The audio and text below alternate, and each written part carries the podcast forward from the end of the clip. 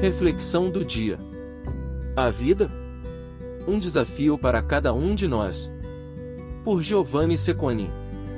Nenhum homem é uma ilha. Você não pode viver e crescer sozinho. A solidão é morte, a comunicação é vida. A vida humana é uma vida com os outros. Uma vida para os outros. É algo extraordinário que nos sorri, que nos fala através de tudo que vive, que nos oferece. Pode ser uma flor, o voo de uma andorinha, um floco de neve, a carícia do sol, uma lágrima, um sorriso, o olhar de uma criança, de uma filha, o sorriso que irradia no rosto de uma pessoa com deficiência. Mas nós, distraídos pelas mil tarefas cotidianas que nos parecem tão grandes, esquecemos suas palavras e acabamos por não ouvi-la nem segui-la. Poderíamos dizer que a vida é como um ônibus que não conhece paradas, apenas lentidão e alguns acidentes, por falta de bom senso do motorista. Seria bom seguir o seu percurso, prestar atenção à estrada e observar o esplêndido panorama que passa diante dos nossos olhos durante a viagem. No mundo de hoje, os adultos enchem a vida das crianças com a incerteza, o pessimismo, com o sentimento de infortúnio, com a história dos problemas vividos pelo avô, tio ou vizinho, com o medo do amanhã, criando, assim, nos seus corações, algo sombrio, que corta as asas da certeza, o sorriso da vida, a confiança para o amanhã. O medo, a incerteza, a leveza, a banalidade e a superficialidade são forças destrutivas da vida. Se estou caminhando, sei que tenho algum chão sob meus pés, uma estrada transitável e provavelmente também rodeada de panoramas interessantes, mas se alguém me apresenta uma escuridão densa à minha frente, o mínimo que posso fazer é parar e perguntar com medo: E agora o que eu faço? Para onde eu vou? Neste nosso mundo, todos nós nos perguntamos, pelo menos uma vez, qual é o sentido de viver, qual é o sentido da nossa vida? A resposta? Bem, certamente não é simples, especialmente se olharmos ao nosso redor, onde o sofrimento, a doença e a violência de todos os tipos estão sempre na ordem do dia. Mas, quanto vale a vida?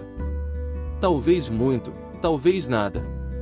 Muitos jovens hoje pensam que a vida não é um bem importante, pelo contrário, preferem contornar todos os problemas matando-se, de um dia para o outro, sem motivo aparente. A vida é um momento fugaz que lhe escapa pelas mãos, e imediatamente, você se encontra, lá em cima, rodeado pela imensa luz do céu, vagando pelo mundo e procurando a verdadeira dimensão. Devemos agradecer o fato de nascer todos os dias, pois, vivendo, podemos valorizar cada pedacinho que este mundo nos oferece. Às vezes, infelizmente, quando paramos para pensar no sentido da palavra vida, neste bem que nos é concedido, os nossos reflexos ficam obscurecidos por uma espessa neblina, sem podermos ver, ou perder de vista, aquela luz que permite redescobrir, seguir o caminho reto, que é o propósito do nosso trabalho. Quão frágil é o homem! Todos procuramos formas e formas de viver melhor a nossa vida, salvaguardando-a dos perigos e da destruição, das doenças, dos infortúnios.